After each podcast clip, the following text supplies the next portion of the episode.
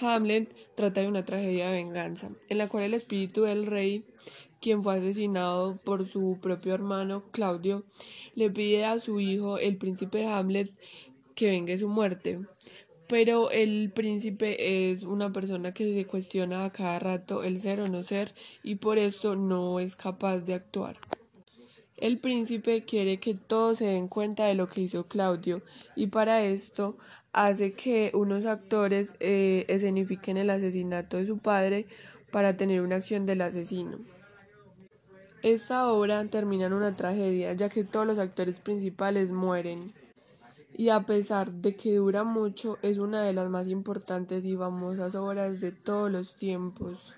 Hamlet siempre ha cuestionado el ser o no ser de las personas. Es como una tragedia que reencarna en el príncipe.